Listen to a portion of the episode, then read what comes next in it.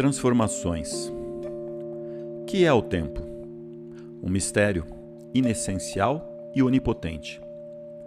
Uma condição do mundo dos fenômenos, um movimento ligado e mesclado à existência dos corpos no espaço e a seu movimento. Mas deixaria de haver tempo se não houvesse movimento? Não haveria movimento sem o tempo? Perguntas o tempo é uma função do espaço? Ou vice-versa? Ou são ambos idênticos? Perguntas demais. O tempo é ativo, tem caráter verbal, presentifica. Mas presentifica o quê? Transformação. O agora não é o então. O aqui é diferente do ali, pois entre ambos se intercala o movimento.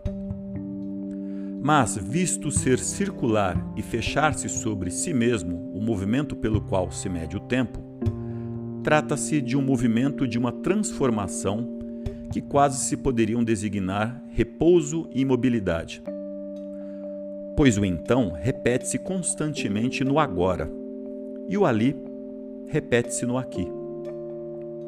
Como, por outro lado, nem sequer os mais desesperados esforços podem fazer imaginar um tempo finito ou um espaço limitado, tomou-se a decisão de pensar o tempo e o espaço como eternos e infinitos.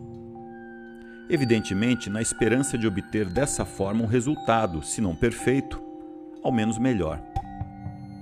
Ora, estabelecer o postulado do eterno e do infinito não significa, porventura, o aniquilamento lógico e matemático de tudo quanto é limitado e finito e sua redução aproximada a zero?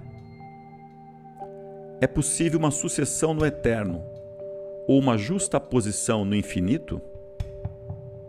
São compatíveis com o eterno e infinito essas hipóteses emergenciais, conceitos como distância, movimento, transformação ou a mera existência de corpos limitados no universo? Perguntas, mas há que fazê-las. Thomas Mann, A Montanha Mágica.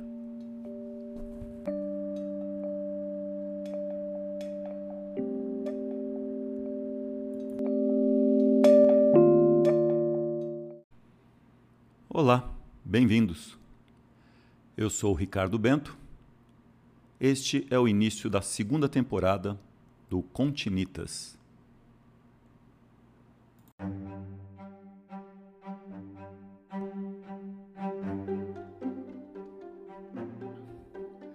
Um podcast sobre história, arquitetura e construção, literatura, cultura e suas conexões. Continitas.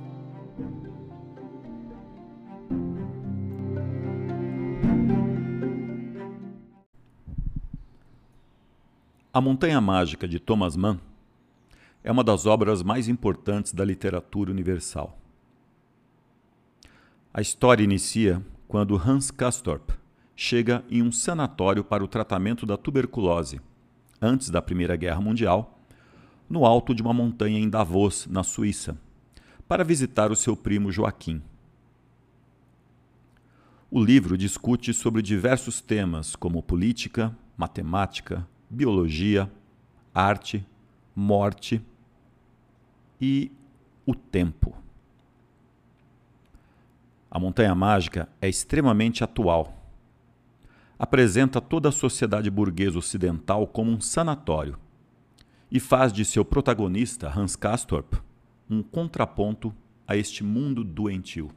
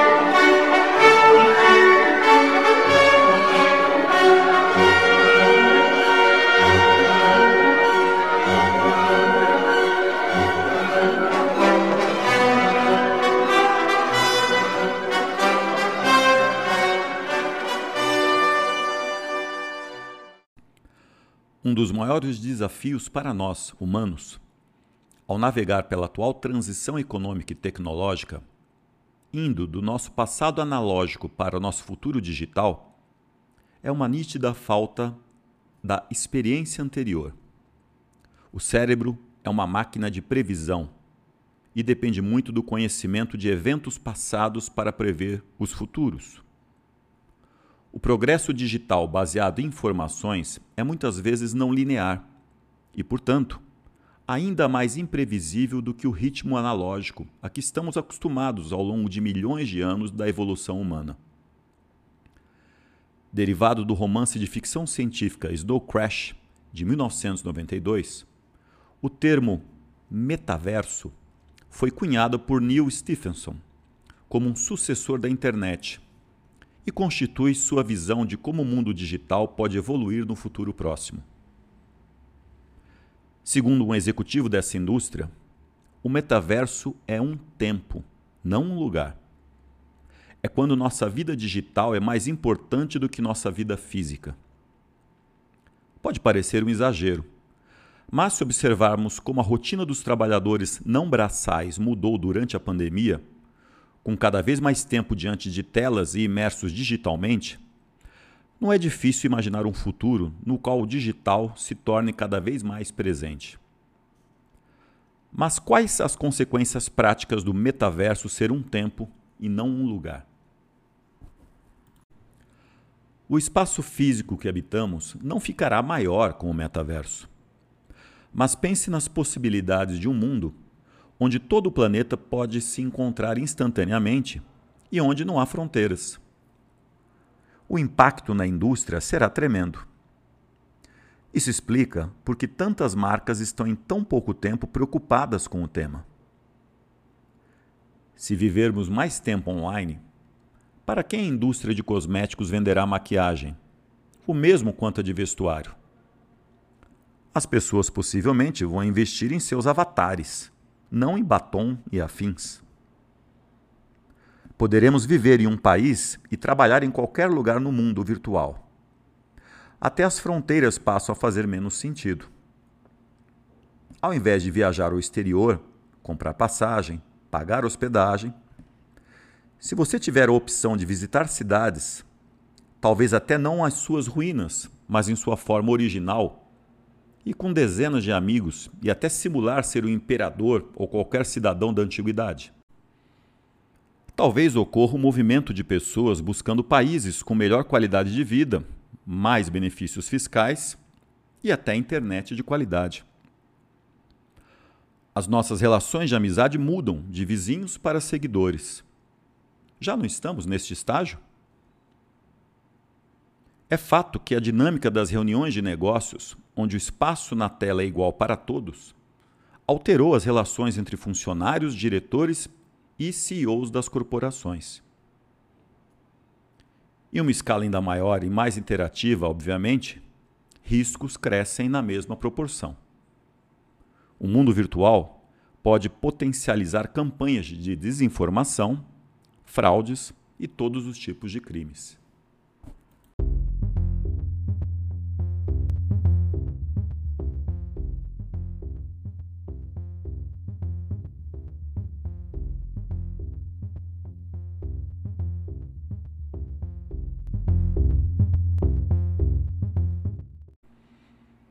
Isto não quer dizer que o mundo real deixará de existir, obviamente. Significa apenas que a nossa relação de tempo e investimento de capital e atenção vão mudar. Talvez o consumo de petróleo caia e menos carros sejam vendidos, afinal passamos mais tempo em casa. Por outro lado, pode haver uma disparada do consumo de eletricidade, de servidores em nuvem, de cabos de fibra ótica e novos dispositivos para facilitar o acesso ao metaverso. Uma nova economia baseada em criptomoedas e NFTs, a serem explicados mais à frente, pode prosperar. Tudo isso nos colocará diante de gigantescos desafios legais. Se eu ganhar dinheiro no metaverso, onde esse valor será tributado? E se esse dinheiro nem mesmo sair do metaverso? E quem será o dono do seu avatar? Você ou o desenvolvedor dele? Se o metaverso fosse um lugar, seria fácil de regulá-lo, porque lugares podem ser limitados por fronteiras. Mas se o metaverso for de fato um tempo, seus desafios serão abstratos por natureza. O crescimento das disparidades sociais é outro risco. Nosso organismo continuará necessitando ser abastecido por nutrientes para manter a saúde e seu bom funcionamento. O mesmo quanto à produção dos produtos materiais de nosso mundo físico. Quem fará esse trabalho e será consequentemente excluído ou terá o acesso restrito a esse universo digital? Tornar-se-á o metaverso no admirável mundo novo de Aldous Huxley? Os selvagens do livro serão esses excluídos?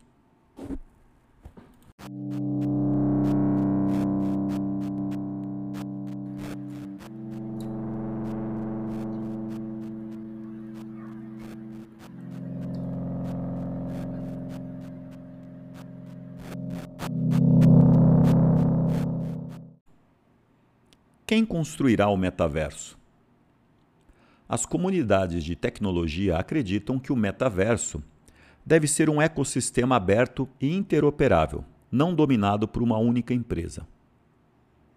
Mark Zuckerberg disse: Esperamos que no futuro, perguntar se uma empresa está construindo um metaverso soará tão ridículo quanto perguntar a uma empresa como está indo a internet.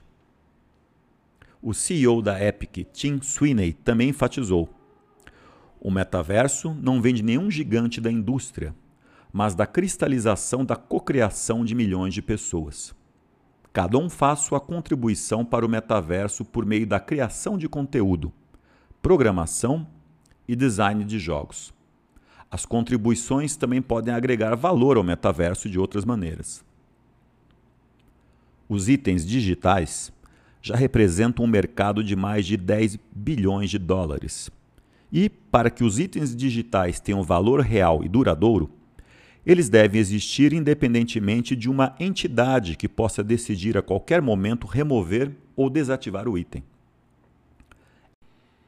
É por isso que os NFTs, tokens não fungíveis, a aplicação mais recente em tecnologia blockchain, que é uma base de dados que guarda um registro de transações permanentes, entrou em cena não fungível significa que é único e não pode ser substituído por outro. O valor dos NFTs é, portanto, entendido como a certificação da criação do item digital como único. E essa criação digital pode ser qualquer coisa, incluindo a arquitetura digital. Uma primeira casa digital e NFT já foi vendida por mais de meio milhão de dólares. Um pedaço de terreno virtual no mundo foi vendido por mais de 900 mil dólares recentemente. Isso pode parecer estúpido e irreal para muitas pessoas. Mas lembre-se do mundo doentio da montanha mágica. E a plataforma pode ser ainda muito nova, mas é definitivamente um espaço interessante e possivelmente lucrativo para projetistas alavancarem suas habilidades de design no mundo físico e estendê-las ao mundo virtual. Embora a arquitetura seja um negócio relativamente local, você pode fornecer produtos e serviços digitais em todo o mundo. Pode ser difícil encontrar clientes que valorizem seu design em sua região, mas é muito mais fácil encontrar usuários que apreciam seu gosto em todo o mundo.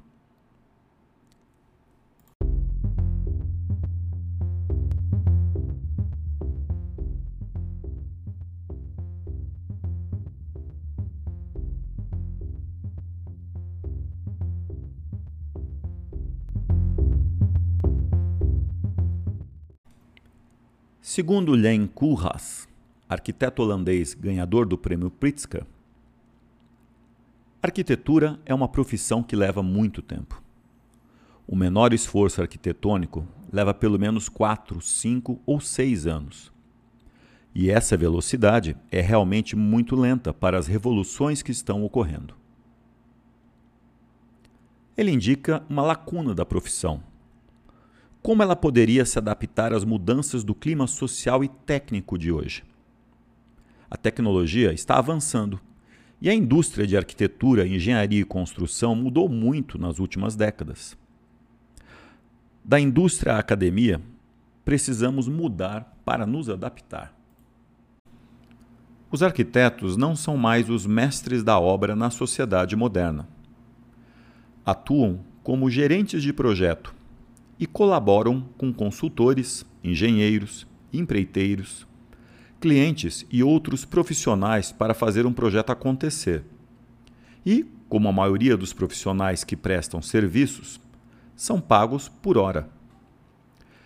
Em vez de fornecer serviços individuais, os arquitetos poderiam reinventar o modelo de negócios para fornecer produtos ou serviços que possam ser divididos em etapas soluções que possam ser reutilizadas e para beneficiar milhões de usuários, não apenas um cliente.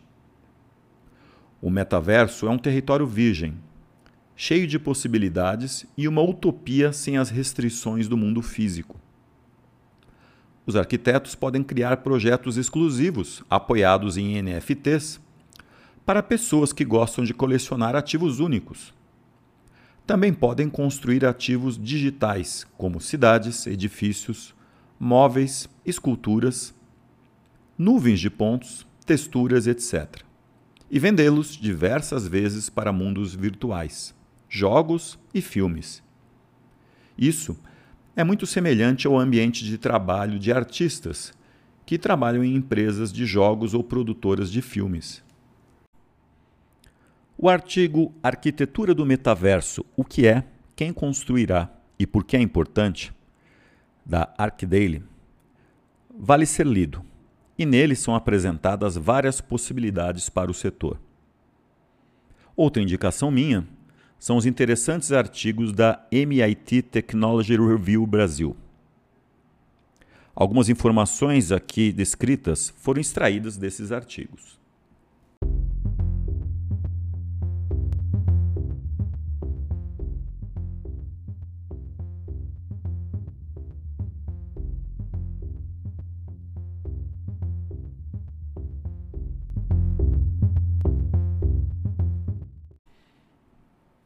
As leis do movimento de Isaac Newton puseram fim na ideia de posição absoluta no espaço.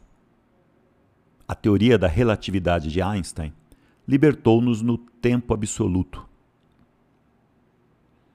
O pensamento tem uma velocidade de até 432 km por hora, segundo alguns cálculos, em um cérebro saudável.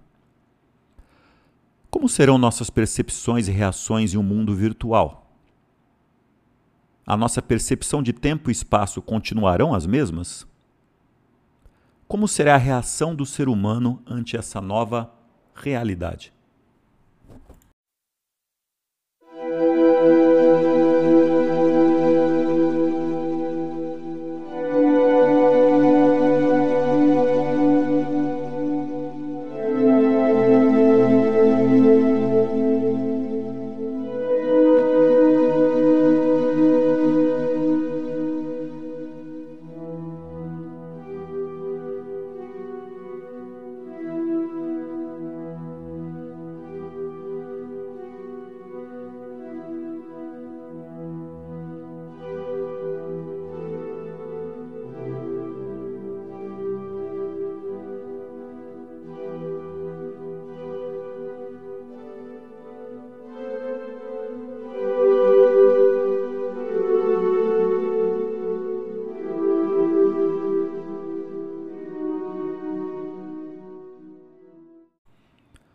No livro Ilusões, As Aventuras de um Messias Indeciso, de Richard Bach, em um trecho ele sugere: Cada pessoa, todos os fatos de sua vida, ali estão porque você os colocou. O que fazer com eles cabe a você resolver. Será possível estarmos dentro de um metaverso criado por nós mesmos? Será que estamos habitando uma montanha mágica? Vivenciando uma realidade superior à de outro mundo, talvez inferior, e até nos esquecendo dele e nos conformando com a nossa ilusão?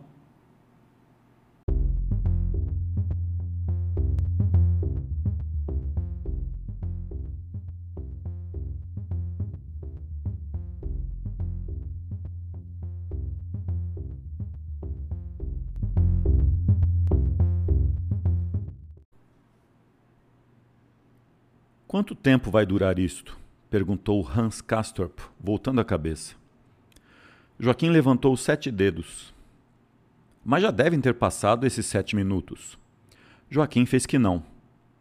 Depois de alguns instantes, tirou o termômetro da boca, olhou e disse: Pois é, quando se presta atenção ao tempo, ele passa muito devagar. Eu gosto de tomar a temperatura quatro vezes por dia porque assim se nota o que propriamente representa um minuto, ou até uns sete minutos. Para gente que, como nós aqui, esbanja tão pavorosamente os sete dias da semana. Você diz propriamente. Assim não se pode dizer, objetou Hans Castorp, que se sentara com uma coxa no parapeito. O branco dos seus olhos estava estriado de vermelho. O tempo não tem natureza própria, em absoluto. Quando nos parece longo, é longo, e quando nos parece curto, é curto. Mas ninguém sabe em realidade a sua verdadeira extensão. Não tinha o hábito de filosofar, mas nesse momento sentiu-se impelido a fazê-lo. Joaquim replicou: Como não? Afinal de contas, medimos o tempo. Temos relógios e calendários. E quando um mês se escoa, termina para mim, para você e para todos os outros. Espere um pouco, disse Hans Castorp, levantando o índice à altura dos olhos turvos. Você acha então que um minuto é tão longo como lhe parece quando toma a temperatura? Um minuto é longo, sim. Ele dura tanto tempo quanto o ponteiro dos segundos necessita para dar uma volta completa. Mas o ponteiro precisa de bem mais ou bem menos tempo, conforme a sensação que experimentamos. E na realidade, eu digo, na realidade, repetiu Hans Castorp, apertando o índice contra o nariz com tanta força que chegou a torcer a ponta. Trata-se aí de um movimento, de um movimento no espaço, não é? Espere, não me interrompa. Medimos o tempo por meio do espaço, portanto. Mas isso é a mesma coisa que medir o espaço com auxílio do tempo. O que fazem somente pessoas sem espírito científico. De Hamburgo a Davos são 20 horas. Sim, senhor, de trem. Mas a pé quantas horas são? E no pensamento? Nem um segundo. Escute, disse Joaquim. O que é que você tem? Parece que o ar aqui conosco lhe faz mal. Silêncio. Algo muito sutil me passa pela cabeça. Que é o tempo, afinal? perguntou Hans Castorp, apertando o nariz para o lado com tamanha violência que a ponta se tornou branca e exangue. Você pode me dizer? Percebemos o espaço com os nossos sentidos, por meio da vista e do tato. Muito bem. Mas que órgão possuímos para perceber o tempo? Você pode me responder? Aí você empaca. Está vendo? Como é possível medir uma coisa da qual, no fundo, nada sabemos, nada, nenhuma de suas características sequer? Dizemos que o tempo passa. Está bem, que passe. Mas para que pudéssemos medi-lo, espere um pouco. Para que o tempo fosse mensurável, seria preciso que decorresse de um modo uniforme. E onde está escrito que é mesmo assim? Para a nossa consciência, não é. Somente o supomos, para a boa ordem das coisas e nossas medidas. Permita-me esta observação não passam de convenções.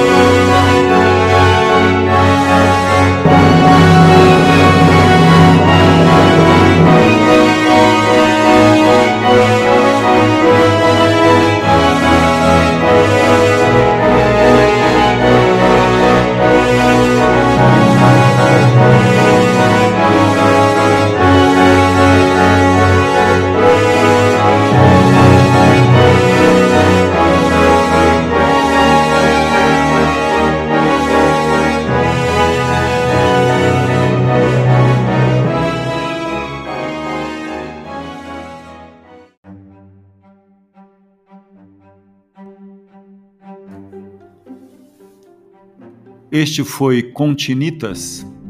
Eu sou Ricardo Bento. Até a próxima.